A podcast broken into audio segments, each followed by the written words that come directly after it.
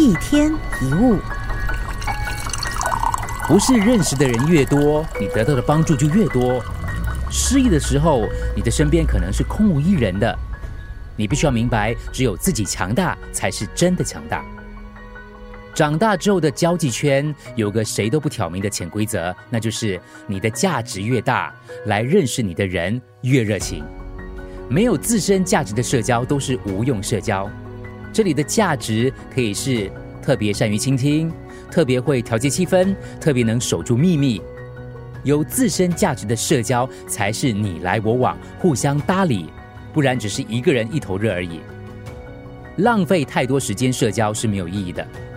现代人讲究有效率的社交，所以有时间到处交朋友，不如沉淀自己，读点书，多思考。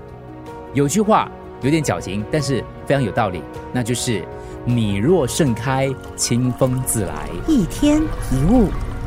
除了各大 podcast 平台，你也可以通过手机应用程序 Audio 或 UFM 一零零三 SG slash podcasts 收听更多一天一物。